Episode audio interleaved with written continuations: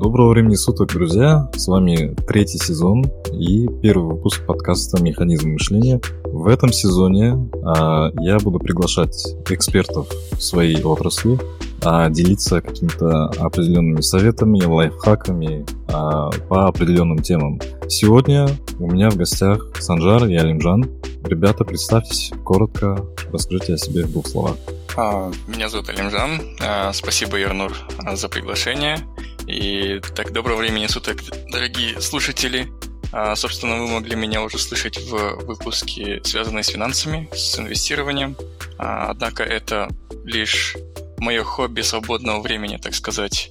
Mm-hmm. И моя основная деятельность, она лежит вот в IT-индустрии. Сейчас я, собственно, работаю консультантом в сфере кибербезопасности, сетей, а, и, может быть, немножко разработки приложений или разработки самой, ну, самой архитектуры. Mm-hmm. Иными словами, в руководстве. Собственно, вот так вот.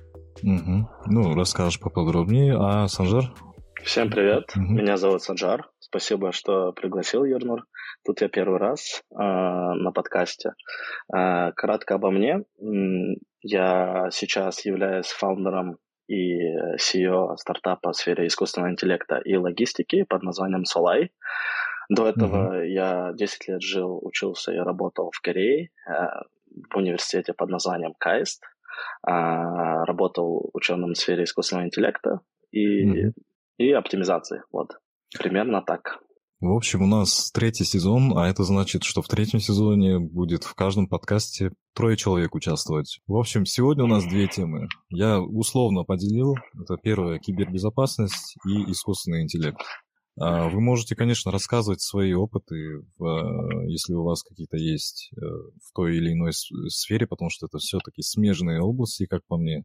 Все mm-hmm. касается сферы IT. В общем, э, ребята, расскажите про свой бэкграунд. Э, начнем с Алике. Как ты пришел в эту индустрию уже чуть-чуть э, более расширенно? Как ты попал туда и почему тебя заинтересовала именно сфера кибератак, да, кибербезопасности? А, ну, она меня... Ну, я изначально, я, конечно, не ожидал, что попаду в эту индустрию. А, с самого начала хотелось именно в саму сферу IT. Uh-huh. А, у меня был бакалавр как раз на эту тему, но только я особо никаких усилий не принимал в эту сторону. Только вот последний а, курс университета а, я начал немножко уже кодить фронтенд. Угу. А, как раз моя дипломка была на, основана на этом. У меня, мы когда проходили практику для получения диплома, нужно было найти компанию. Мы нашли а, такую фриланс-компанию, которая создает а, сайтики для, угу. для школьников. То есть там такой маленький интерактив, там я узнал, что такое HTML, что такое CSS и такой легенький JavaScript чисто для подсчета, допустим, баллов или ничего такого. Все mm-hmm. достаточно прозаично. А после практики меня наняли, также и моих одногруппников, кто со мной работал. К сожалению, я так и немножко, вот, скажем, местный а, маркет в плане работы не особо мне соблаговолил, и mm-hmm я стал открыт к другим возможностям, но при этом еще получил легкое выгорание в кодинге. Mm-hmm. Так что я был, в принципе, очень открыт для люб- буквально любого. Я попадаю в компанию, в финансовую компанию, которой нужна была техподдержка, и, к моему удивлению, мой а, на тот момент начальник был очень близко знаком с начальником а, департамента, который смотрит за всей IT индустрией всей компании. То есть начиная там от роутера, заканчивая там серверами, мейнфрейм, который там стоит 100 тысяч долларов, то есть все под ними. И вот он завол, замолвил за меня словечко, а, сказал, вот смышленый парень, возьми к себе. Без каких-либо знаний он берет меня к себе, mm-hmm. дает все возможные доступы, и вот там как раз я получил очень сильный буст по знаниям и опыту. А, в плане кибербезопасности там вот особо не было уклона в кибербезопасность, все-таки это информационные сети, но в декабре 2020 года происходит атака на одного из наших вендоров. Uh-huh. И тогда я вот именно весь декабрь это были бессонные ночи и очень загруженные дни. Помню даже, когда нужно было сделать роллбэк баз данных, а команда находится в Штатах, ты в 4 с ними созваниваешься вечера, они делают роллбэк, а баз данных, ну, такая не маленькая, и только, примерно, в дву ночи тебя поднимают звонком, и ты должен встать и поставить серваки обратно также посадить на базу данных. Вот. А, достаточно такие прекрасное время, но тогда вот именно в кибербезопасности я получил очень обширное знание, какие организации надо уведомлять в случае чего, как нужно обращаться с тем или иным а, процессом. А после этого также потенциал был, по сути, достигнут максимальный. Я начал искать другие возможности, и тогда попадаю в компанию, уже фармацевтику, и а, становлюсь руководителем по, по кибербезопасности баз данных. Угу. Угу.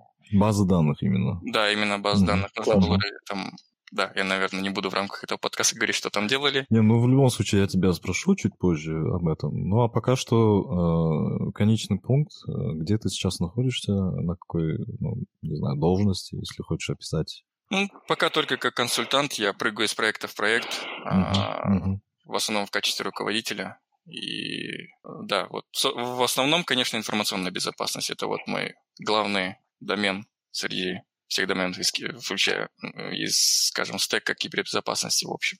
Угу, угу. Интересно, еще будут вопросы к тебе. Санжар, как ты угу. попал вообще в сферу IT? Э, тебя это интересовало с детства или после учебы ты сориентировался, куда, в каком направлении тебе идти? Прикольно, но на самом деле я когда был э, в лицее в Алматинском котеле, угу я был физиком, так как э, учителя просто выбирали, и меня засунули в Олимпиаду по физике. Я ее занимался пять лет, и потом, когда уже поступал в КАИСТ, я все-таки думал, что я буду ориентироваться на бизнес и финансы. Я всегда думал стать бизнесменом или финансистом. В общем, э, когда поступил с такими думками, в KAIST е не оказалось такого отдельного major а, такого департамента, как бизнес или финансы, только это мог быть только minor. Соответственно, самое ближайшее к этой сфере это был индустриальный инженер. Э, там много оптимизации, как и промышленной оптимизации, финансовой оптимизации и типа, алгоритмической оптимизации для математики. Вот, я был в Industrial and Systems Engineering, бакалавр делал. Э, в общем, в какой-то момент я думал стать финансовым инженером и т.д. и т.п., то есть на алгоритмик трейдинг на Уолл-стрите готовиться.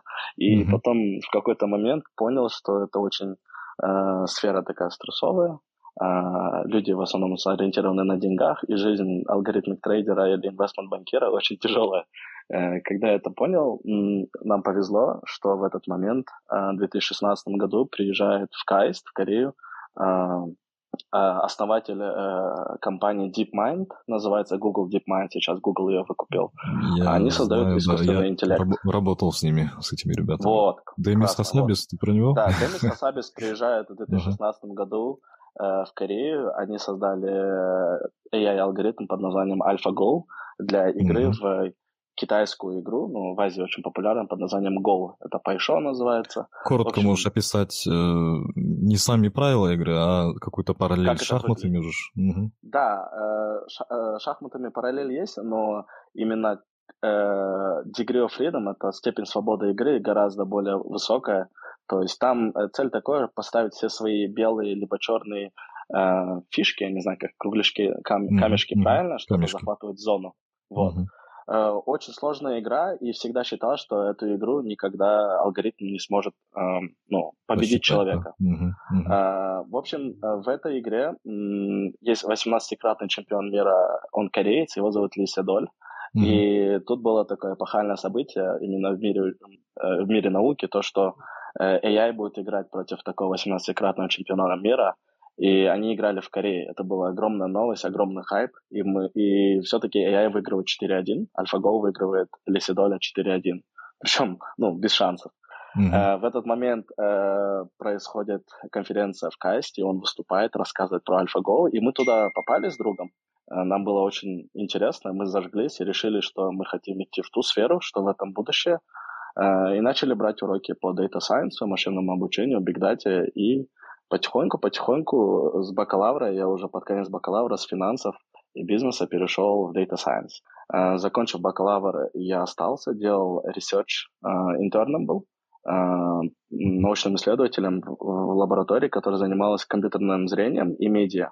То есть я использовал данные видеоданные и данные motion сенсоров типа акселерометра, гироскопа внутри сотового телефона, чтобы их синхронизировать и создавать специальные всякие эффекты на видео автоматически, используя м, вот эти данные трекинга движений. Вот. Mm-hmm. После этого, пока это делал, я погружил более, больше и больше погружался в сферу искусственного интеллекта и в какой-то момент понял, что меня больше всего интересует э, именно вот такие AI-модели, как AlphaGo, то есть э, AI-модели, которые играют в игры mm-hmm. и учатся играть очень хорошо в эти игры, так как я сам по себе ну, с детства играю, не знаю, сколько я себя помню, с 4-5 лет я играл игры, PlayStation. Потом а что ты играл в 4-5 лет? Подожди, это какой год? Это, это был 2000 1999 Мой mm-hmm. папа привез э, скорее PlayStation Wake. 2, и мы... Uh-huh. Том Райдер, Гранд... Как он? Гранд Туризма, гонки. Mm-hmm. Э, потом такой... Ну и Quake, Quake была... наверное, популярная была, да? Да, но мы играли, похоже на Quake, но более такая, знаешь, как Call of Duty называется Siphon Filter. Syphon Filter. Mm-hmm. Очень классная игра. Даже сейчас, я когда смотрел видео в Ютубе, это реально классно. Вот. В общем, я всю жизнь игры играл, и, и Доту играю, сколько себя помню, с 2005-2006 года, вот уже сколько, 17 mm-hmm. лет я Доту играю, mm-hmm. э, и всегда смотрю. Вот мне всегда привлекало э, что-то связанное с играми. Я и сам пока на бакалавре был, пытался делать research, как создавать рекомендации, highlight ы для доты и т.д. и т.п. Вот, я понял, что мне эта э, э, сфера интересует, и в этом будущее видел, и перешел на магистратуру в лабораторию под mm-hmm. профессором со Стэнфорда, Джин Кью Парк, зовут его, классный. Mm-hmm. Мы делали оптимизацию и управление очень сложными системами, типа заводами, стройками и т.д. и т.п., используя искусственный интеллект. А именно wow. создавать. AI-диспетчеров для управления комплексными системами, где нужно делать маршрутизацию, планирование, mm-hmm или mm-hmm. диспетчеризацию роботов или каких-то там агентов. Ну, повезло, что за время магистратуры я поделал проекты для uh, Samsung, uh, для Samsung по управлению uh, заводами полупроводников, где строятся, и управление роботами. Я для них создал mm-hmm. AI-диспетчеров, mm-hmm. потом создавал AI-диспетчеров для управления экскаваторами на стройках у Hyundai Heavy Industry. То есть mm-hmm. тебе дается огромный ландшафт земли, который нужно в какой-то 3D шейп привести, какой-то там где-то выкопать, где-то наоборот э, ландшафт поднять, и у тебя есть экскаваторы, и нужно сказать, кто, где, когда будет копать, чтобы как можно быстрее выполнить все задания. И для всего этого, что интересно, можно было писать игры, симуляторы, и потом в эти игры заставлять играть э, AI-модель, AI-модель играет в эти игры, учится хорошо решать вот эту симуляционную игру, а потом все, что в игре происходит, нужно, можно one-to-one трансфер делать в реальном мире и говорить в реальном мире, что надо делать. А, в общем, можно сказать, AI-модель могла управлять ну, стройками и заводами. Вот. Ну, слушай, э, по ходу твоей истории у меня появилось очень много вопросов, на самом деле, но... Да, я, я сейчас, да, расскажу, потом, uh-huh, э, uh-huh. потом можно много вопросов позадавать, если надо. Uh-huh. В, общем, пока я делал эти исследования, э, я еще работал над э, AI-диспетчерами для решения комбинаторных оптимизационных задач. Э, это такие сложные проблемы, которые, ну, NP-hard просто так не решаются простыми алгоритмами. Вот, я пытался их решить с помощью AI. Именно вот этого reinforcement learning — это сфера внутри искусственного интеллекта, которая отвечает за то, что вот ты играешь в игры, лучше и лучше играешь в игры и с помощью опыта, который набираешь во время игры. И я решал комбинаторные проблемы, типа логистические, по маршрутизации и т.д. и т.п. И пока делал, результаты были очень хорошие. Э, алгоритм реально работал очень хорошо как и на практике, так и в теории. И на базе этих исследований э, я решил создать э, стартап mm-hmm. в сфере логистической маршрутизации. И вот сейчас, примерно уже как полгода, мы с командой работаем над созданием продукта. Вот. Mm-hmm.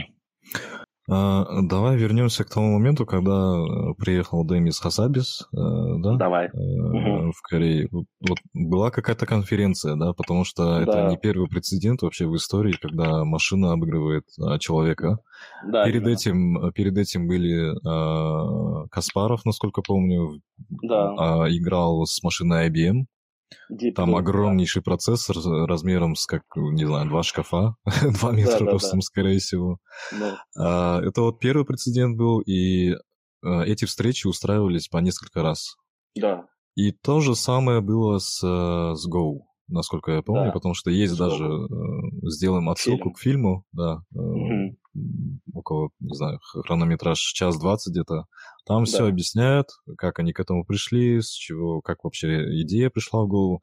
Но это действительно эволюция. И так получилось, что ты а, на твоих глазах а, творилась Проходила история. Револю... Да? Да, да, да, mm-hmm. именно. То mm-hmm. есть, ну, чтобы вы понимали, когда он выиграл везде во всех новостях, когда AlphaGo выиграл Лисидоне, это было главной новостью на всех хедлайнерах в Корее в новостях. Корее. Ну, mm-hmm. Да, настолько это... Я понимаю, что по миру, может быть, это не настолько крутая новость была, но в Корее все любят эту игру. В Китае, в Корее, я не знаю про Японию, э, Go это одна из самых крутейших игр. Люди просто онлайн, в интернете играют эту игру, как шахматы. И ну, когда... Ну, ага. Угу.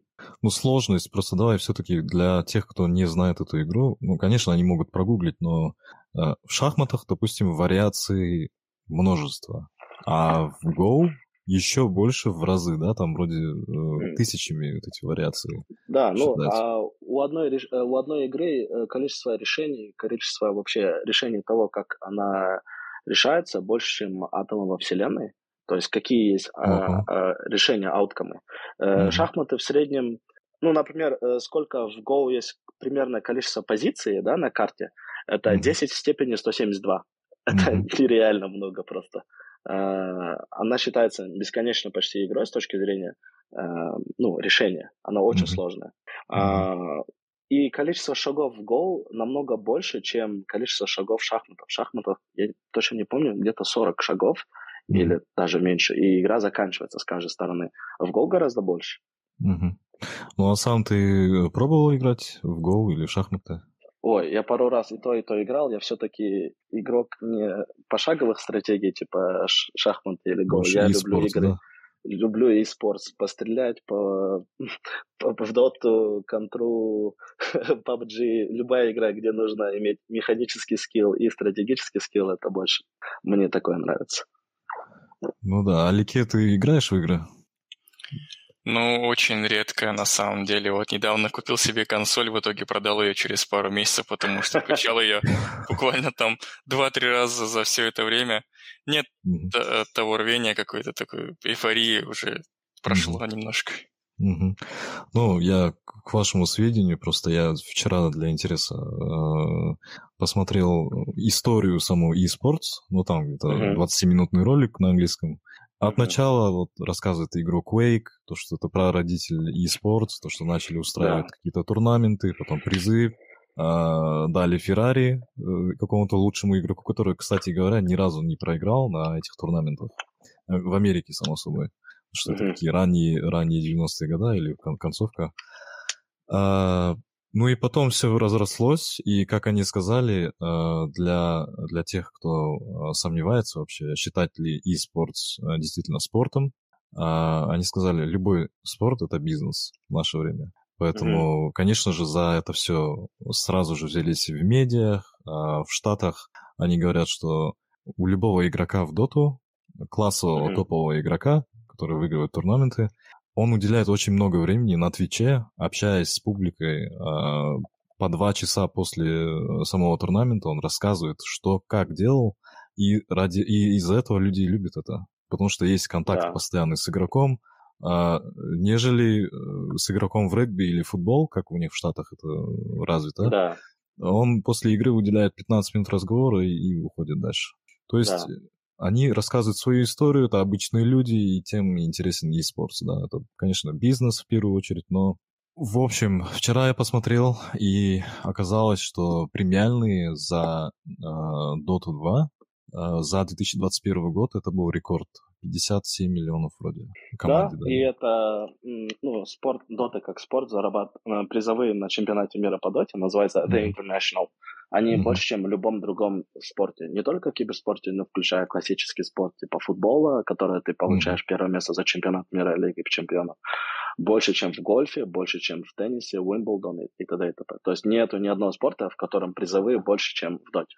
Там Причем недавно... призовые с каждым годом они растут, да, в геометрическом Да, они каждый день, э, рас, э, каждый год растут, потому что это на базе краудфандинга строится. То есть э, каждый дотер, в конце, э, каждый год для них это праздник, лично для меня, это когда проходит чемпионат мира по доте. И в этот момент э, продаются бандлы внутри игры, mm-hmm. скажем, от 10 долларов до 500 долларов ты можешь покупать, и ты получаешь какие-то плюшки в игре, которые ничего на самом деле не значат, кроме какого-то эстетического удовольствия. Но когда ты покупаешь бандл, скажем, за 10 долларов, 25% mm-hmm. покупки уходит в призовой фонд э, этого чемпионата мира. И, соответственно, mm-hmm. каждый год люди больше покупают, больше людей играют, и выше призовой фонд. Угу. У нас тоже исторический ивент состоялся в 2017 году по Counter-Strike, э, когда угу. в огромном стадионе в городе в Катовице, в Польше, э, собрался полный стадион, люди с разных стран приезжали. И все ради того, чтобы посмотреть, как две команды рубятся между собой. Ну, там больше команд было, но все-таки в финале это две команды. В Counter-Strike 1.6. И как тоже огромный, классно. Да, это было очень круто, но, к сожалению, на тот момент я э, не особо шарил в этой теме, но моя подруга, по-моему, она работала в той сфере, компания mm-hmm. G2A называется. А, да, это а, интереснейший ивент был. Угу.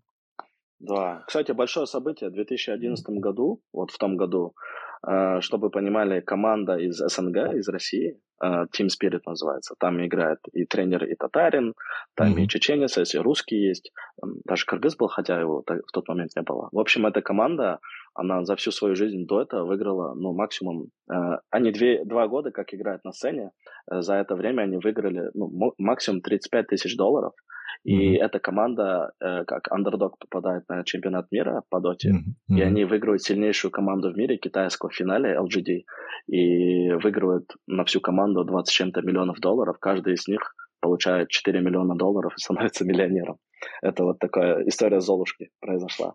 То есть наша команда выиграла чемпионат ну, мира. Надеюсь, мы наших талантливых э, ребят из Казахстана смотивируем, чтобы да, играли и, и развивались. Конечно, конечно, у нас это тоже очень сильно развито. Давайте немного отойдем теперь от темы игр и перейдем в сторону IT все-таки индустрии, да, вы mm-hmm. оба в смежных областях.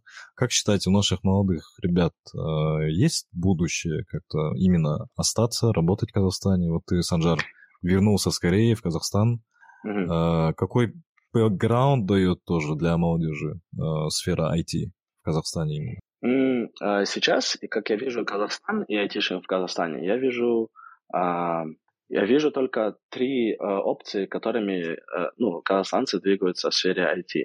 А uh-huh. это ты заканчиваешь универ, ты программист и работаешь в локальной казахстанской компании, mm-hmm. скажем, не знаю, Каспи, Forte, банковские команды, либо BTS Digital, Каздream и т.д. и т.п. И ты создаешь продукты для казахстанского рынка в IT-сфере. Это mm-hmm. раз. Mm-hmm. Два, э, люди, айтишники, потом становятся аутсорс-компания, открывают и получают IT-заказы на аутсорс-проекты. То есть любая mm-hmm. компания к тебе не технологическая приходит и говорит, сделай мне IT-продукт на базе нашего бизнеса, там, автоматизацию или покупку билетов и т.д. и т.п. И вот эта IT-команда строит такие IT-продукты для клиентов. Это IT-аутсорс компании, многие в таких местах работают, либо создают свои такие компании.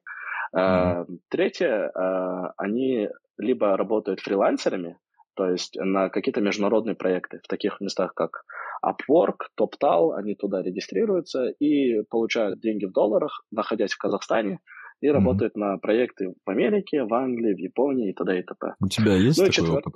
Uh, uh, у меня персонально нету, ну, потому что я не айтишник, я uh, mm-hmm. искусственный интеллект, mm-hmm. это разные вещи. Но mm-hmm. очень много друзей есть из всех вот этих классификаций, которые сказал. Кто и в локальных компаниях, кто и в топ-тал Upwork фрилансером работает, и те, которые в казахстанских IT-компаниях, аутсорс-компаниях работают и делают проекты для других бизнесов. Ну и четвертый, конечно, это когда люди просто уезжают, э, поработав в Казахстане, уезжают в Фанги, там, Фейсбуки, Амазоны, Гуглы. Mm-hmm. Э, это часть, самая большая часть, особенно из моего ближайшего окружения, которые закончили либо Назарбаевский, либо КБТУ, либо Кайст, mm-hmm. Юнист в Америке. Они все как бы уходят работать в Гуглы, Амазоны. Вот. Утечка мозгов, да, такая идет. Мне кажется, во всех областях э, казахстанцы перспективные э, все-таки. Кто может, тот уезжает, мне кажется. Да, согласен. Ну, я не думаю, что это плохо. То есть э, каждый из них хочет набрать э, опыта, знаний, mm-hmm. как строить компании многомиллиардные, как строить продукты, которые могут скейлиться и работать для миллиардов юзеров. Чтобы такие знания получить, и как главное работать правильно, э, ну, дисциплинированно, систематично подходить к созданию продуктов, такие компании очень сильно помогают, и этот опыт помогает. Не факт, что эти все люди ути- ути- утекли и больше не придут, да? Они могут прийти. Я знаю людей, которые, поработав в Амазоне, в Гугле, в Твиттере, возвращаются, создают свои компании в Казахстане. А, то есть, э, я думаю, не все так безнадежно. Э, поэтому э, в этом тоже свой плюс есть. Конечно, большинство, я думаю, 70-80% э, утекли и останутся там, uh-huh. но какой-то процент, тот, который получит этот колоссальный опыт и вернется в Казахстан что-то делать, они могут создавать очень крутые проекты на глобальном скейле. Да, интересно, ты э, раскидал все вопросы. Алике, есть что добавить по этой теме? Um, на будущее IT в Казахстане для нашей молодежи? Ну, я бы, наверное, отметил э, компанию как Каспи. Мне очень нравится, как mm-hmm. их приложение работает. Они буквально так, такой спектр услуг в их э, приложениях. Это просто... Ну, ни какой стране я еще не видел такой спектр услуг, чтобы... А в Китае, в Китае нету такого? Ну, я там не был. Не, ну, не, не, я просто, конечно, я тоже там не был, но... В Китае есть WeChat, он делает mm-hmm. даже больше, и в Корее есть Какао, тоже делает столько же. Просто mm-hmm. в чем плюс? А, Каспи смогли сделать эту систему QR и переводов в тот момент, когда еще ну, финансовые регуляторы Казахстана даже не знали, что такое QR и переводы. И, соответственно, mm-hmm. они могли ну, сделать очень крутой, удобный сервис. К примеру, такой же QR и переводы сделать в Корее сейчас, наверное, невозможно, потому что банковские карты, вот эти кредитки, дебитки так ну, глубоко в системе уже сидят, что их оттуда э, выпнуть с помощью QR не получится. Поэтому mm-hmm. Каспи в этом смысле молодцы. Тайминг использовали, создали очень классный технологический продукт. Mm-hmm. Да, Алики, э, и, ага. и это даже если так подумать, у них многие вот эти вот э, с, э, услуги такие, как, допустим, регистрация автомобиля, либо тот же программа uh-huh. Ашик, оно работает намного лучше, чем у, как бы, у э, изначальной инстанции, то есть у самой Ашек там иногда бывает сбои, а главное да. у Каспи нету. Я так думаю, интересно. Ну вот, само как настроено, даже когда вот в январе э, Алмата была отрезана от интернета, они настроили маршрутизацию, скорее всего, через прокси, но mm И он работал, хотя интернета не было. И то есть mm до этого еще никто не смог додуматься, только они смогли. И, по сути, решили самую, наверное, на тот момент самую важную проблему. Да. Угу. Угу. Алики, э, к тебе вопрос по кибербезопасности. Сейчас ряд вопросов к тебе пойдут. А, Санжар, если есть э, какие-то, э, не знаю, вопросы, есть что добавить, смело. Конечно. А, в пару словах, чем занимаются эксперты в сфере кибербезопасности вот именно в больших фирмах? А, так как у тебя уже есть опыт а, работы на, на какую фирму работаешь? Швейцарскую сейчас на данный момент или, или куда? А, с кем? А, ну, сама, сам хедквартер у нас, да, в Швейцарии, но, по сути, есть офисы везде, даже в Алмате есть. Угу. Так ну, Можешь рассказать э, коротко основные таски именно э, в этой сфере? Ну, человека, моем... ответственного за кибербезопасность. Ну, смотря как. Есть этичные хакеры, я к ним не отношусь. Угу. Это уже отдельные люди. А, я не, скорее всего, занимаюсь только этичным хакингом, то есть больше ну, ничего. Хакерят во благо компании, да, проверяют какие-то э, сбои, какие-то моменты. Да-да-да, по сути. Uh-huh. Может делать какой-нибудь стресс-тестинг или что, нечто подобное. Uh-huh. Uh-huh. А, но в моем случае я, допустим, помогаю компаниям получить сертификат ISO 27 тысяч.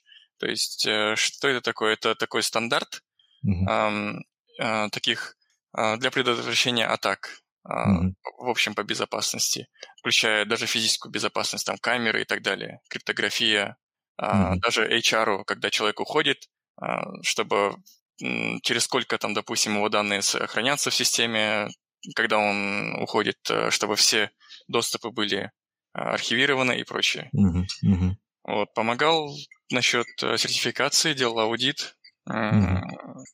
Сам этот сертификат 27 тысяч, он ну, состоит из нескольких а, сабкомпонентов угу. а, в зависимости от индустрии. Допустим, 27 тысяч один это такой больше для менеджмента, для SEO, CTO и прочих, такой достаточно на а, очень, так сказать, даже не знаю, как назвать, так поверхностно проходят.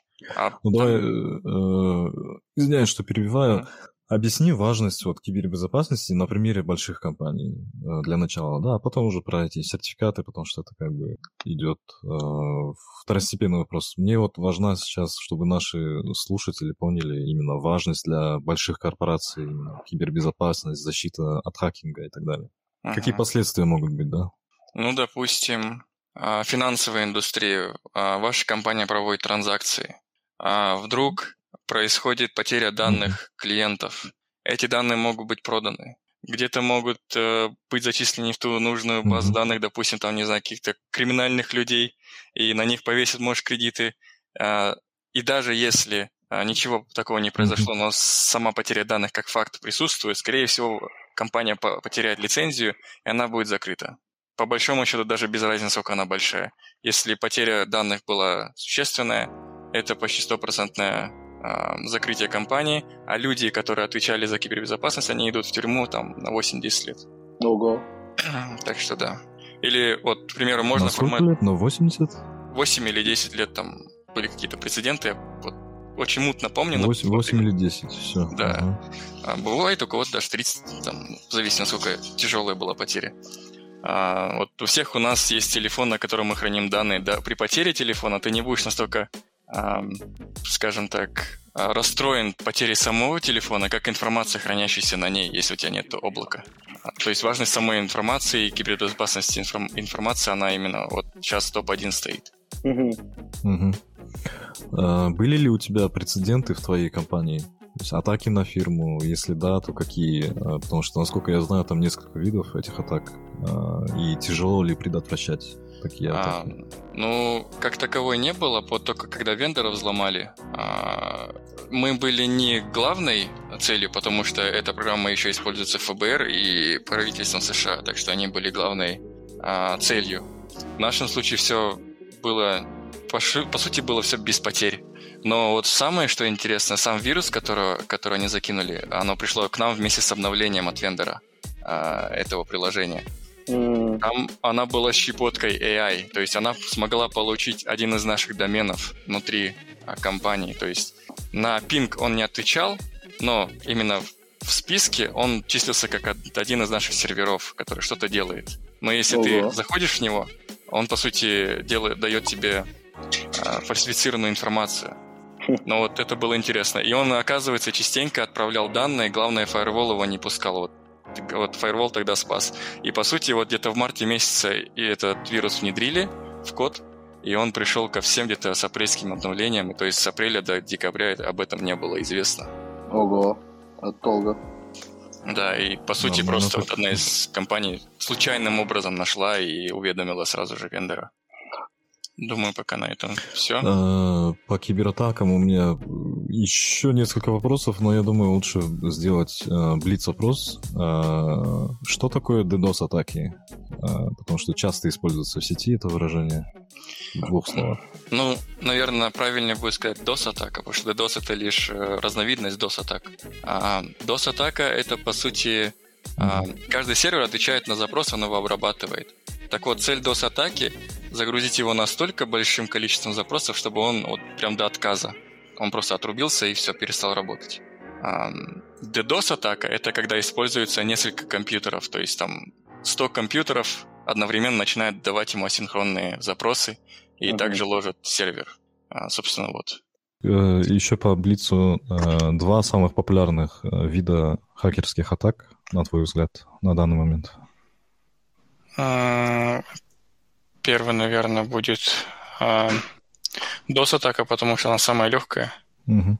Там особо знаний не, не надо, просто можно флудить всякими запросами через протокол там ICMP либо UDP. Угу. А второе это brute force. Вот, кстати, здесь можем немного заострить внимание, потому что примерно 80% кажется взломов идут через brute force, и люди не используют а, двухфакторную аутентификацию. Угу. А, то есть э, сама аутентификация, она делится на несколько секций. Mm-hmm. То есть э, то, что вы знаете, то, что, то, чем вы являетесь, там, допустим, или то, что вы имеете, ну и так далее. Там несколько этих э, разделений. Вот в случае, допустим, с паролями, это то, что вы знаете. Но еще вот можно подключить, э, вот когда используются два таких, э, скажем, разделения, то она называется двухфакторной аутентификацией. А, то есть пароль плюс там, какой-нибудь Google аутентификатор на вашем телефоне. Это уже то, что вы имеете, считается. Либо бывает какой-нибудь брелок в виде такого а, OTP, а, такой маленький LCD-дисплей, он как брелок mm-hmm. идет, и он через каждые 30 секунд меняет свой пароль. То есть в таком случае взломать очень тяжело, потому что там идет а, асинхронное а, шифрование, приватный ключ всегда у вас, а публичный ключ отдается серверу, и они так коммуницируют. Угу. Либо там то, то, чем вы являетесь, это тот же Touch ID, скан вашего отпечатка пальцев, либо сетчатки глаза, либо там чего-нибудь еще. Дополнительное, да? Третий слой или какой-то уже почти. Ну, это, да, но это в основном в компаниях так используется. Угу. Но это уже так. Ну, вот двухфакторная аутентификация стоит все-таки. Ну, у нас трехфакторная стоит на работе, потому что все-таки сфера финансов. А, Ого. Поэтому... Три фактора. Офигеть. Три фактора, и мы используем через Microsoft обычно, да. Если заходим, то на, телефон, на телефоне должен через отпечаток пальца. Ну, это я отошел от темы, потому что у нас, в принципе, в корпорациях, мне кажется, во всех корпорациях э, изучается тема хакинга. Э, моя предыдущая фирма, на которой работал, э, не буду называть название компании, но она подверглась атакам. Какой-то сотрудник открыл файл, и там было написано, что по-моему, Рагнар Лок называют, или просто Рагнар, какой-то вирус был. А, просто все Excel-файлы заблокированы были, все любые файлы были заблокированы, и было написано, что ваша фирма подверглась такой-то такой-то атаке, у вас есть три дня, и вы должны заплатить энную сумму. Ну, там в миллионах долларов просто. Офигеть. А, и на тот момент был кризис, помимо всего этого, еще коронавирусный кризис был по миру, поэтому... Да-да-да. Это был пик. Для нашей компании это ударило по кошельку очень мощно. А, и я, насколько помню, на тот момент работал уже с дома, но приходилось приехать на работу, буквально неделю я сидел на работе, потому что а, офисные компьютеры не были подвержены риску, риску они уже очищены были от этого вируса. Mm. Но в целом фирма заплатила, выбила себе э, другую цену. Э, вместо, допустим, 10 миллионов они заплатили, по-моему, 4 миллиона, что ли. Вот. Это вкратце Офигеть. такая история. Поэтому здесь все очень строго с этим. А, сейчас, насколько я понимаю, а, в связи с э, ситуацией, с обстановкой в мире, Европа вообще вдвойне насторожилась на эту тему, потому что рассчитывают, не рассчитывают, а думают, что будут какие-то хакерские атаки со стороны России. На да. Компании. Ну да, как бы есть э, действия с одной стороны, а есть вот именно в этом слое. И там совершенно э, как бы другой уровень. Угу. Предпосылки уже э, видны были, замечены, по-моему, недели две назад, э, когда только все началась, э, вся заваруха. А тогда были атаки на Россию как раз-таки. Ну, все знаем. Анонимус, да? Да, да, да. Угу. А, хорошо, переходим к теме искусственного интеллекта. А, про игры я у тебя уже спросил в целом, Санжар, но а, ответь мне на вопрос, зачем учить ИИ играть в игры? Зачем учить? Да, зачем учить? Ну, есть же несколько типов э, AI. Один mm-hmm. это классификация рекомендации. Это, mm-hmm. можно сказать, вопрос того, чтобы э, по паттерну понять, что это, и, или это какого цвета, или какой-то лейбл дать, классификацию этому предмету, скажем, это кошка или собака. Mm-hmm. Э, играть в игры — это на таком фундаментальном уровне это принимать решения. В разных ситуациях принимать решения, и эти решения, типа, последовательность этих решений строить стратегию. Вот. В мире очень много проблем сейчас уже решены с помощью AI, которые относятся к классификаторам. Mm-hmm. То есть э, классифицировать или генерировать там тексты, скажем, NLP для перевода ну, на другие языки и т.д. и т.п. Для классификации, mm-hmm. понятно, компьютер vision, там понять это бутылка или велосипед. А вот проблемы м, управления системами, управления агентами, управления машинами, понять, э, кто что делает, и контроль э, систем, этот вопрос эм, сложнее гораздо. То есть там нету такого понятия, это собака или кошка. Э, все-таки ситуации может оказаться миллиарды разных, комбинаций ситуаций. Mm-hmm. И э, нужен, нужна модель, которая вместо человека будет управлять системами. Чтобы это делать, э, как раз-то есть такие вещи, как control theory или model predictive control. И последнее то, что в AI, это reinforcement learning. И вот, и чтобы обучить такие модели, нужна симуляционная среда, а это именно игра, симуляция. И в этой игре можно генерировать очень много-много разных ситуаций, как в Dota, mm-hmm. как в Warcraft или там StarCraft. И э, AI-модель будет учиться правильно принимать решения. На самом деле, почему э, делать для игр? Э, ну, в идеале не хотят для игр делать, в идеале хотят для мира делать. Mm-hmm. Э, только мир очень сложный. Например, э, самое банальное и самое такая основное применение э, контроля — это роботы чтобы mm-hmm. управлять роботами. Э, те же самые пылесосы, да? Куда должен этот автономный пылесос, пылесос должен ехать? Это контроль. Э, но научить их это гораздо сложнее в реальном мире, потому что количество э, опыта, experience а, вот это, этих sample ов, experience а, которые можно получить в реальном мире, они ограничены из-за, из-за физических там ограничений, да, типа батарейка, там робот упадет, заново надо включать, заново его тренировать. Mm-hmm. Очень, и это раз. И второе, это очень много шума.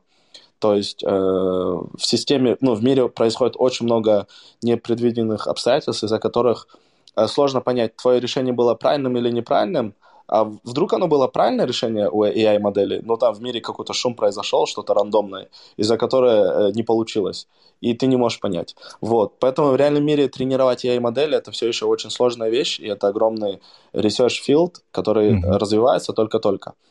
А вот э, все, что касается искусственного мира, это именно игры, симуляторы, там все-таки ты все изнутри видишь, ты все управляешь, mm-hmm. и можно игру написать так, как ты хочешь.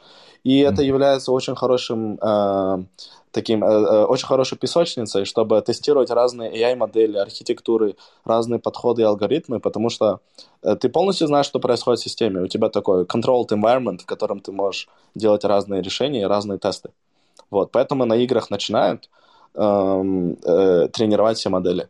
А потом думают, как же с игры перейти в реальный мир, чтобы в реальном мире решать проблемы. Угу. Вот. А что по поводу именно мира а, микрочипов, чип-маркета в целом, потому что, ну, а, многие компании сейчас развивают, насколько я знаю, Brain Chip компания, компания а, Mythic HQ, да, Cambricon и Intel то есть они все mm-hmm. работают над тем, чтобы использовать ИИ в разработке mm-hmm. чипов, э, который будет примерно симулировать способности нашего мозга, э, вот эти способности нейронных соединений обрабатывать информацию, потому что на самом деле наш мозг, он обрабатывает огромное количество информации, и uh-huh. эти данные при этом, то есть они будут минимально тратить э, усилия. Uh-huh примерно понял, да? То есть на да, да. Э, да, симуляция человеческого мозга. Что ты знаешь по этой теме и как-то О, это... ты уходишь или, или нет? Ну, прикольно. Я, честно говоря, об этой теме не знаю, потому что, ну, я знаю, что у нас э, некоторые лаборатории в KAIST е делали именно э, research в этой сфере, но mm-hmm. сам в это не вникал, я не знаю. То, mm-hmm. То есть меня это, это отдельно, отдельное ответвление, да, наверное, скорее всего. Да, да, это все-таки bio-brain engineering и связано mm-hmm. с neuroscience.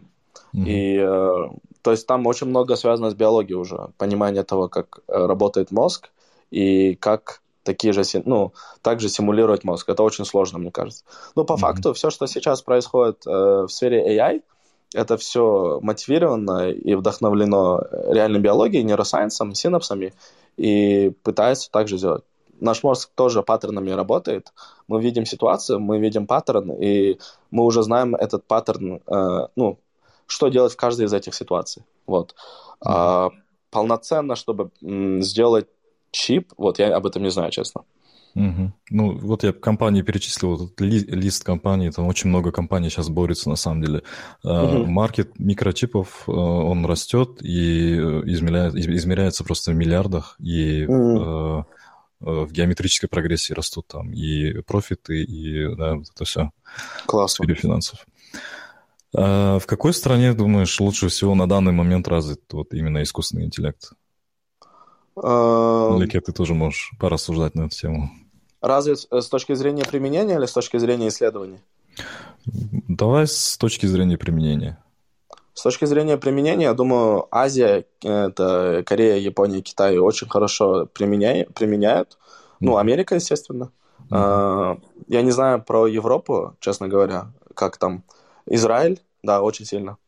Но mm-hmm. в основном сейчас очень просто классифицировать количество применений, а, где применяют вообще AI и в целом искусственный интеллект. Это классификации, там, рекомендационной системы, это компьютер vision, все, что касается камер, автономное вождение. Распознавание это все... лиц, да? Да, распознавание лиц. Вот то, что в Китае там делают систему как большого брата, который распознает лица и говорит, какой-то mm-hmm. э, человек э, опасный или не опасный. Э, ну, э, на заводах используется для распознавания там какого размера коробку нужно сделать для какого-то продукта, есть ли дефекты на каком-то продукте, когда он... Это по Amazon делает вроде, да? Насколько да, да. Угу. По, конвейерной, э, по конвейерной линии, когда идет продукт, и чтобы сразу камера проверить на дефекты. Ну и э, перевод, э, то есть э, Natural Language Processing, это все, что касается чат-ботов, э, там, Siri, Алиса, Alexa, все эти вещи, это вот главное применение на данный момент. Угу. Ну, очень широкий спектр, мне кажется, услуг. Вот, ну, да. это, э, это, мне кажется, это еще не весь потенциал, да? Э, какой вообще Нет, потенциал? Вообще да, какой вообще потенциал и как это изменит наше будущее? Твое мнение? Uh, ну, на самом деле сейчас в чем проблема? Самая большая в простом supervised learning — это самый классический, где ты собираешь огромный датасет, потом mm-hmm. тебе нужно на этот датасет найти лейблы, вот проблема с лейблами. Сейчас там сотни тысяч людей в Бангладеше, в Индии, там в Эфиопии сидят и просто сидят и делают квадратики вокруг машин, вокруг людей, вокруг предметов, говорят, это машина, это человек, вот так. Реально, это очень большой manual labor force. Э, вот есть один Александр Ванг, чуваку было сколько, 20 лет, и он стал миллиардером, потому что он создал стартап, который mm-hmm. помог автоматизировать вот этот весь процесс лейблинг для больших компаний. То есть он сделал э, офисы большие в маленьких странах, э, в третьем мире, э, для того, чтобы э, данные большие корпорации им дают, они эти данные э, лейблы ставят. вот. То есть это... Просто, простая работа, да? Да, это простая работа, но это реально очень важная работа. Fun mm-hmm. fact. Например, когда вы регаетесь, регистрируетесь на сайтах, да, и там написано, докажите, что вы не робот, и mm-hmm. там шесть картинок, и, и там одна из них, типа, выберите пожарную машину, да. Mm-hmm. Вот, когда вы так капчей вот это и регаетесь, э, на самом деле это э, вы тоже лейблинг делаете и из этих шести, э, скажем, две они точно знают, что это пожарная машина, а третья они там на 50% не уверены, что это пожарная машина. А человек, который регистрируется, он нажимает и говорит, да, это пожарная машина, и так сотни людей, тысячи делают, и они э, такой лейблинг делают автоматически. То есть аутсорсят, краудсорсинг идет, лейблинг. Да, поэтому... Развитие, да. Да, Я сейчас это получается самая большая проблема, это данные, э, чистота этих данных, чтобы в них не было каши-малаши, чтобы у них были правильные лейблы. От этого зависит весь supervised learning. Э, на самом деле. Моделей хватает, которые хорошо работают, тут проблема больше в данных. И, к примеру, недавно OpenAI Илона Маска создал э, такой на базе ну, Natural Language Processing, э, такой э, сервис называется Codex. Э, что они сделали? Они, типа, взяли весь GitHub, на, на, на всем э, базе данных кодов всех э, публичных GitHub натренировали AI-модель, которая за тебя пишет код. И она работает с какой-то там э, точностью, ну, не знаю, там 30%, я уже не помню, могу соврать. Вот. Э, в чем прикол? То, что ты можешь сказать, напиши мне вот такой сервис, который сразу э, тебе игру создает. Ты хочешь сказать, мне нужен вот такой э, камень, который падает сверху, и человек, который может вправо-влево двигаться, от этого камня уворачиваться. Типа такого. Mm-hmm. То есть и э, кодекс автоматически за тебя пишет код. Ты можешь кодексу сказать, э, напиши мне э, какой-то API, который подсоединяется с каким-то, э, с какой-то библиотекой на JavaScript и будет оттуда выкачивать какие-то данные, ну, интерактиться. И mm-hmm. кодекс сам для тебя пишет код, который будет с этим API соединяться. это все прикольно, mm-hmm. но проблема в том, что э, GitHub лимитирован, количество данных у тебя лимитировано, и ты больше не можешь, ну, типа, получить. Соответственно, сейчас э, проблема все-таки уже в данных, э, но это лимит AI, лимит э, искусственного интеллекта на данный момент то, что э, вот представьте, вам дали, чем больше фоток э, собак и кошек, тем лучше он распознает, что такое кошка и собака. Но он не понимает внутреннюю логику, что такое кошка, что такое собака на, на уровне контекста, да? Или же, например, мой любимый пример, типа, если давать э, AI-модели 1 плюс 1 равно 2, 1 плюс 2 равно 3, и так дать кучу данных, а потом в этом датасете не оказалось 110 плюс 20, не оказалось такого. Он не mm-hmm. скажет, что 110 плюс 20 равно 130. Он просто не поймет. Потому что для него понятия логического там плюса нету, оператора плюс. Uh-huh. Это уже называется типа reasoning. Э, нужно объяснение, программ reasoning и понимать, что есть какая-то внутренняя логика, по которой вот эти э, цифры соединяются и получается 130. Он этого не понимает, он только видит число 110 и 20, и он должен как бы угадать по паттерну, что там должно быть 130. Вот это как работает. Ну, mm-hmm. такие банальные вещи AI не может решить все еще. Поэтому вот такие вещи, как э, синтезис, Эм, очень интересная тема. Это именно научить AI думать, э, reasoning делать о том, э, именно как писать программу максимально компактную, которая по всем ограничениям твоей программы подходит, скажем, чтобы вот 1 плюс 1 равно 2, он научится оператору э, плюс. И теперь ты ему дашь какие-то новые данные, которые в датасете не были, скажем, 110 и 20 он уже сможет понять, что это 130, потому что он понял, что эти два числа, которые входят в систему, они должны соединяться оператором плюс. Вот. И это прям очень крутая новая сфера, программ синтезис. Я думаю, за этим большое будущее. И, и reinforcement learning, лично считаю.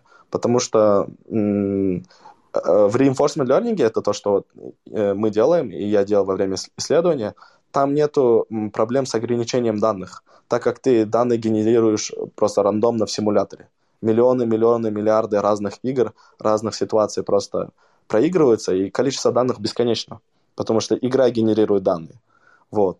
И за этим, мне кажется, будущее тоже. Потому что они не зависят от данных, они зависят от контекста.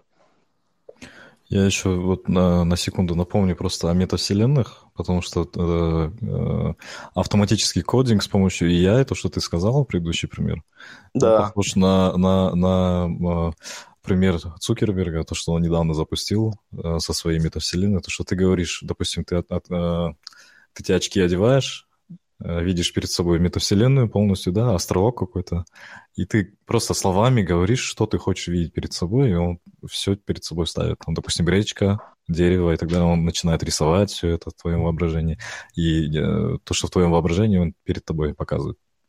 Да. Мне кажется, это тоже, да, искусственный интеллект же. Да, это называется GAN, э, Generative Adversarial Networks. Mm-hmm. То есть, mm-hmm. когда AI пытается генерировать новые вещи, учитывая предыдущие паттерны.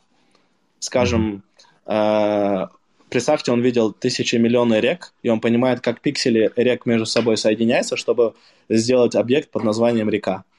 И он понимает вот это распределение пикселей, distribution, да, который mm-hmm. создает реку. И теперь он научился этому дистрибьюшену, э, и теперь ты ему говоришь, создай мне реку, и он просто генерирует с этого дистрибьюшена пикселей, и они реально выглядят как реки. вот. И сейчас очень много таких э, ганнок есть, которые там тебе рисуют картину. Рисуют картину, да, да. Угу. Да, рисуют миры, ты там просто вводишь, типа, э, э, картина Ван Гога в стиле киберпанка «Властелина кольца», он mm-hmm. просто знает, что такое «Властелин колец», «Шир», он знает, что такое киберпанк, это все соединяет, все эти дистрибьюшены, mm-hmm. и какую-то новую такую наркоманскую дичь вытаскивает, это очень прикольно смотрится. Охренеть. В какое время мы живем, да, ребята? Да. А, а вообще, э, как думаешь, какие отрасли получат самый большой бенефит? Автоматизация, mm. может быть, я не знаю, просто тест. Да, конечно. Ну, и... сейчас самая большая отрасль – это логистика, а именно mm. transportation. Угу. То есть сейчас, э, как только вопрос компьютер вижена решится, решится очень много вопросов вообще в целом мире. э, это вождение. То есть где-то через лет 10-15, может 20, ну, все по-разному говорят, но понятие водить машину будет пропадать. Это будет как, как лифт. Вы же лифтом не водите, вы в лифт заходите и на другой этаж попали, да? То же самое будет с машинами. Потому что, ну, понятие водить, а в аварии попадать, все это пропадет, потому что машина сама будет ездить. Соответственно, вот сколько людей сейчас зарабатывают на жизнь тем, что они водят просто машину. Угу. Механически, да? Это, по идее, просто механический скилл. Это как ходить, только водить машину. Скоро это будет уже автоматизировано, и эта отрасль самый большой плюс а, имеет. А так как, типа, автоматизация логистики идет, то там все процессы будут ускоряться. Там доставки, любых товаров, и consumer goods, и industrial goods, то есть для строек, и т.д. и т.п. Вот. Мне кажется, в этом большой плюс. Ну, э, хорошо было бы, если бы с логистикой действительно решился вопрос, потому что сейчас же по миру проблема с логистикой тоже назревает да. какая-то, потому что там какие-то порты переполнены, да, в Китае или где-то, и из-за этого, допустим, э, поставка нарушена, цеп цепочка. Да, поэтому, mm-hmm. возможно, как-то это разрешится. Не будет ошибок в плане человеческого фактора. Это, mm-hmm. так, да. Ну, не будет так много смертей на дорогах. Это большой фактор. Да, и сейчас статистика даже вот, э, с, то есть аварии, включая именно AI, ну, они вот критически малы. Угу. Да. Это э, по статистике это Теслы именно или вообще сейчас же многие компании уже используют, да? Или я до сих пор отстал от информации? Мне кажется, Tesla... просто Тесла только использовала. Не-не, Тесла, Cruise, Waymo. Угу. Uber, кажется, еще используют в этом. Uber, да, Autonomous Driving есть, Яндекс угу. есть. А, потом, я забыл, одна израильская компания, которую выкупили там Ford и другие компании. Mm-hmm. Потом еще Amazon эм, инвестировал в этот, в одну компанию. Они и создают... Именно насчет машин, чтобы машина сама водила тебя и вот такие готовые машины продавать, да? Вот, Или... вот, это все, что ага. я сейчас назвал, это такие да? компании. uh Да. Tesla, Waymo. Waymo это Google Autonomous Driving, который стал отдельной компанией. Uh, Cruise тоже. Потом есть uh, 3, AI, Э, три запятые, они тоже делают... А, AI называется. Они тоже делают э, прям такую штуку, которая на любую машину вешается, и ее делают автономной машиной. Не обязательно Тесла. Ага. Вот. Понял, понял. Ну да, фишка, фишка Теслы уже, уже э, распространяется, да, потихоньку по миру. Да, да, конечно. Хорошо, наверное, такая финальная часть. А, нет, я еще забыл спросить про майнинг. Вообще используется что-то в майнинге или нет из ИИ? О, я не я знаю, не я в эту сферу не входил. Не входил, ага. Ну, я чисто так, out of curiosity. Ну, там, по идее, нету. Это не, просто нечем, ты да? Ста... да, ты ставишь, э, там, не знаю, процесс, который перебрасывает mm просто вот эти хэши, и все. Там mm ничего такого. Mm-hmm. А, знаете, где прикольно э, используется, я вспомнил? Uh, майнинг, uh, они находятся же в этих больших, типа, дата-центров, арга- ангаров, Ага. Вот.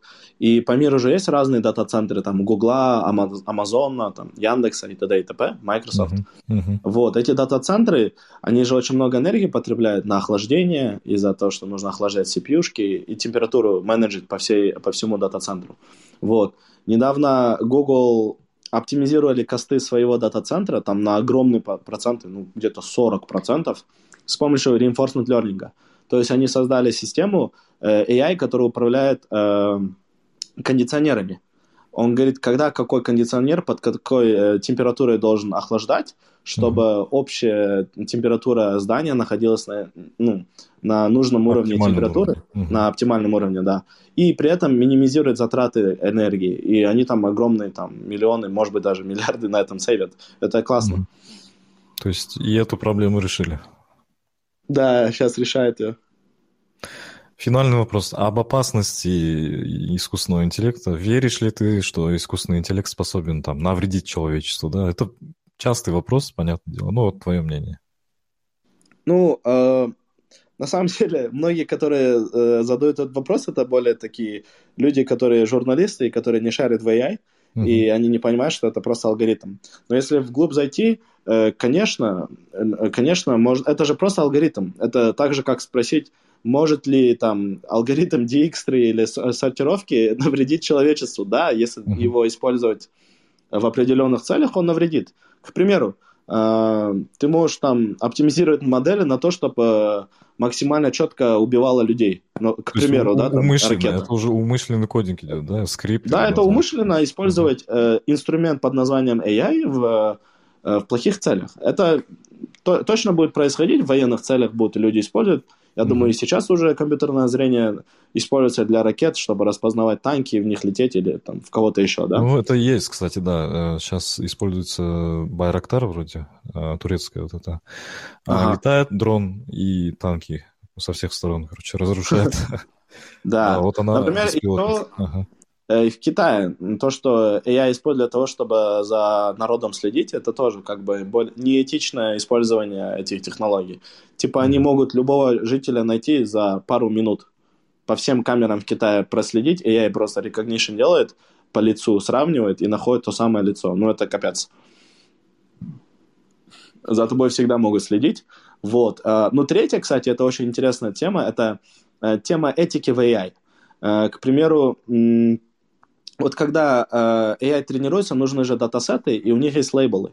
И может оказаться, что э, они же на данных тренируются. Если данные не очищены, не отфильтрованы, эти данные могут иметь очень много, типа, э, корруп... не коррупции, типа грязи, corrupted данные, да? Mm-hmm. И, к примеру, был такой кейс, когда гугловский recommendation engine, который классифицировал, типа, это обезьяны, это люди, да, когда в Google Photos делают, он человека, черного человека, чернокожего, положил в животные, типа, вкладку. Вот mm-hmm. такое было. И, типа, это был огромный просто э, скандал. То же самое, типа, э, сейчас с расизмом связанные э, вещи есть, или сексизмом. К примеру, э, на казахском языке э, wall, э, wall это же не имеет никакого гендера, wall, да, типа он mm-hmm. или она, там непонятно, wall. Mm-hmm. Э, сен, мин, wall. Вот. Mm-hmm. И, например, э, когда ты пишешь на казахском в Google Translate, типа э, wall э, иге бар, да, там выходит mm-hmm. он пошел домой или она пошла домой, да? А mm-hmm. вот если напишешь ол тамах дайндады, там выходит она приготовила Понимаете, да? То есть э, при этом никто это не кодил, это же AI учится на всех этих примерах того, что где использовалась тамах дайндады, и в основном это женщина, женщины и он сразу выходили, делает... Да? Угу. да, и э, женщины выходили из этого, ну, в одном предложении со словом «она» было. И поэтому uh-huh. он делает такой assumption, предположение, что это она. Хотя это, э, ну, это сексизм, по идее. Uh-huh. Uh-huh. Такие предположения делать. И очень много таких там, ол там идыжи нады, ол тамах дайындады, и там она, она, она выходит. Uh-huh. А ол ақша тапты, выходит, он получил деньги, или он заработал деньги. Вот, вот такие кейсы бывают. Uh-huh. Это уже насчет этики данных. Uh-huh. То же самое там российский, э, как он назывался? Э, чат, ну, эти большие чат-боты есть, которые OpenAI и Google создавал, и они же тренируются на огромных публичных данных Википедии, там, Reddit, каких-то новостных агрегаторов и т.д. и т.п. И эти данные, они не отфильтрованы, и там бывает очень много расизма, чего-то еще, там, разное бывает. Вот. Это тоже mm-hmm. такая большая проблема. Но скорее mm-hmm. это проблема уже с данными, нежели самим алгоритмом. Алгоритм Сбор данных, да? Да. Mm-hmm. Ну хорошо, по этой теме, кажется, все вопросы мои покрыли. А, э, так, теперь по очереди я вас спрошу по книгам или, не знаю, подкасты какие-то, может, посоветуйте нашим слушателям, каждый в своей э, отрасли, сфере. Кто бы хотел начать? Алике, ты можешь? Алике? Да, да, я тогда.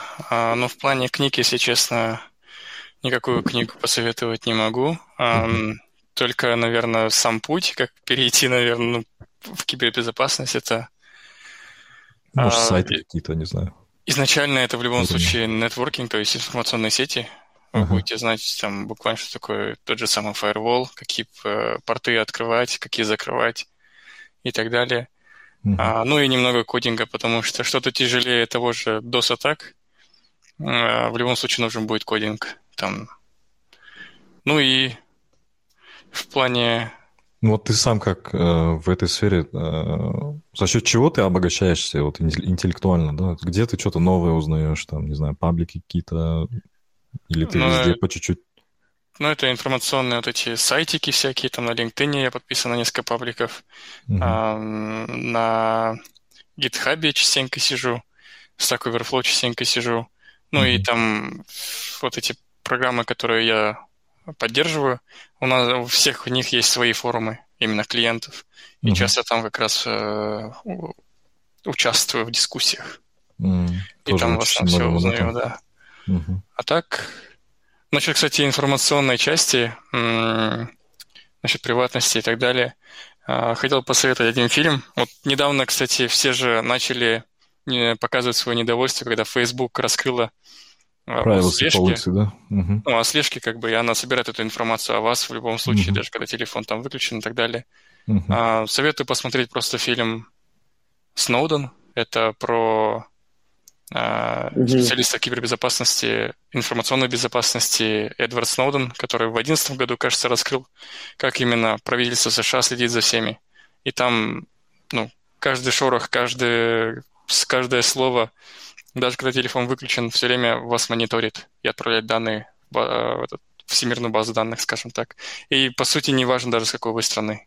То есть это все равно отправляется. Ну, э, я еще посоветую по этой именно теме, потому что я в этой сфере сейчас работаю, поэтому э, я вот послушал подкаст недавно Джо Рогана, он говорит то, что Google там собирает данные какие-то, или то, что андроиды все, э, без разницы, какой, какая марка, там, не знаю, Huawei, Samsung, да, это все э, именно подточено под то, чтобы собирать данные. Даже когда телефон выключен, он собирает там геолокацию, где ты находишься и так далее. То есть все собирается. И по этой сфере могу посоветовать подкаст Джо Рогана. Э, надо вспомнить просто название. Я, наверное, напишу просто ссылку в описании, закину. И все, так легче будет. Ну да, в целом это трендинг сейчас. Развивается много споров в этом направлении, privacy policy. Э, то же самое, много законов появляется в Штатах. Э, в Калифорнии этот э, закон утвердили, то, что любая компания, которая обрабатывает информацию, любые данные о клиенте, не, не должна продавать да, третьим лицам, mm-hmm. к примеру. И за это большие штрафы сейчас по миру. Не mm. только в Европе, но и в Штатах. Либо вон, допустим, даже тот же DDPR, который регулирует именно Европу. Там mm-hmm. у них сейчас маленькие э, споры с Фейсбуком, потому что кросс-континентальный как бы data flow на уровне коммерческого, на коммерческом уровне он как бы не особо разрешен. Mm-hmm.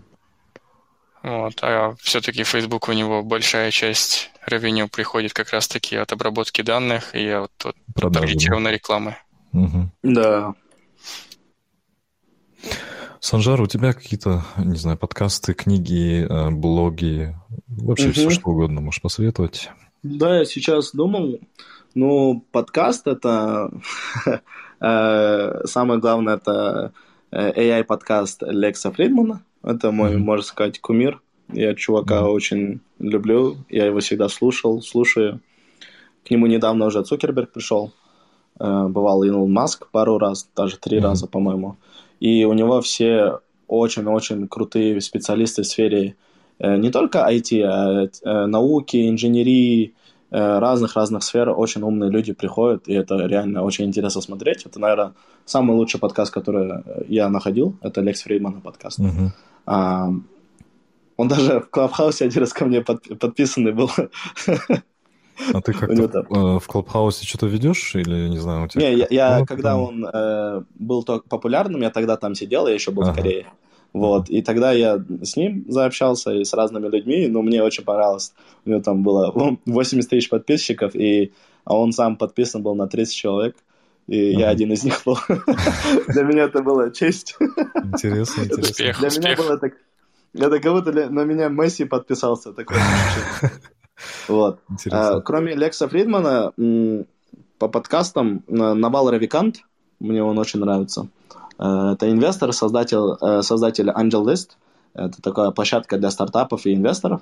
А, он сам инвестор, э, инженер. Классный человек, даже философ, я бы сказал бы. Мне нравится его книга, называется «Алманаков Навал Равикант». И у него даже есть такой очень интересный твиттер-шторм, по которому подкаст тоже есть, называется How to get rich without being lucky. И, mm-hmm. и это очень интересно, всем советую послушать. Мне нравится его позиция жизненная. Um, все, наверное, да, эти две вещи. Книга Навала и подкаст Навала и Лекс Фридман. Угу. Uh, у меня еще один совет. Darknet Diaries называется подкаст. Uh, шел Джек uh, Рейсайдер, кажется, его имя. Uh-huh. И там именно истории по кибератакам и так далее. То есть ежедневная сводка новостей по 20 минут. Поэтому, Алики, может, тебе будет полезно. Послушай. Будешь э, в курсе всех вообще новостей по миру в этой отрасли, в этой сфере. Да, возьму, скажем так, на заметку. А, еще такой короткий вопрос. А, понимаю, мы не совсем обсуждали сферу IT, да, саму, да, там, не знаю, девелоперскую или еще что-то, mm-hmm. но а, вот что думаете о перспективах развития вот, IT в будущем, да, а, в Казахстане, например, или вообще в мире в целом? Ну, это уже на пике сейчас. Вот если когда-то было много юристов, каждый второй там, да, да знакомый был юристом, то сейчас каждый второй айтишник. Есть ли вообще резиновая ли эта сфера, вот так скажем? Ну, если пределы... Да, можно и так сказать, потому что так или иначе почти любая позиция в компании, она так или иначе связана с IT. Угу.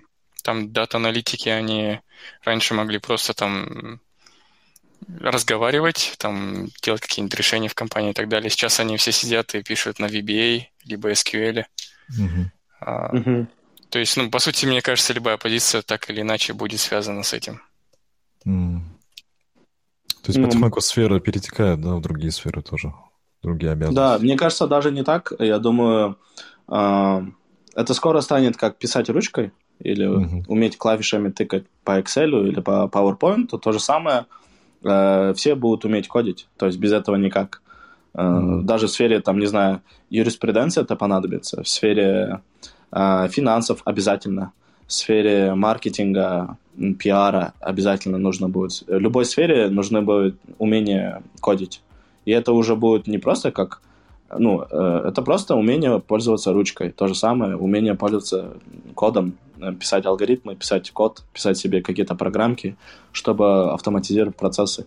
Знаете, это так поразительно, что в касте мой брат, когда учился, он, он был в департаменте этого civil engineering, это индустриальный, ой, как это, строительство, да, и structural engineering.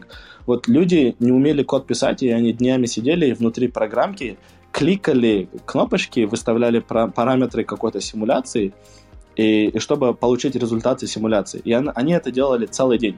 10 часов сидят и просто кликают это делают. Это их был типа research. Того, чтобы скрипт запустить какой-то. Да, да мой брат пришел, э, написал несколько скриптов, и mm-hmm. то, что люди 10 часов делают, у него там 2 минуты происходит, и он все имеет. И, и не потому, что как бы просто умение кодить, это уже становится в любой научной сфере обязательным навыком. Если ты не умеешь кодить, ты в любой сфере будешь отставать там в десятки или в сотни раз. Это очень сложно не уметь кодить будет. Угу. Да, вот такой вот, э, вот такая вот мысль вам, э, мои дорогие слушатели, на, на, под конец этого подкаста. Я думаю, вы уже понимаете, что необходимо постоянно развиваться, учиться чему-то, да. Поэтому надеюсь, каждый себе сделал какие-то выводы по этому подкасту, и э, всем понравился данный выпуск. Всем огромный рахмет, Джигтир. Э, очень классный подкаст, как по мне. Э, огромное спасибо за участие вам. Тебе тоже спасибо большое. Рахмет за приглашение. Да, спасибо. До скорых встреч, друзья мои. И подкасты будут выходить э, уже рандомно, не каждый четверг, потому что я по прошлому сезону понял, что э, strictly schedule, там, не знаю, каждый четверг выпускать подкаст, это немного слишком продуктивно. Поэтому постараюсь э, ориентироваться по мере там интересных гостей, если интересные гости будут находиться. Поэтому все будет по мере потребности. А так, всем огромный рахмет и до скорых встреч. Пока-пока.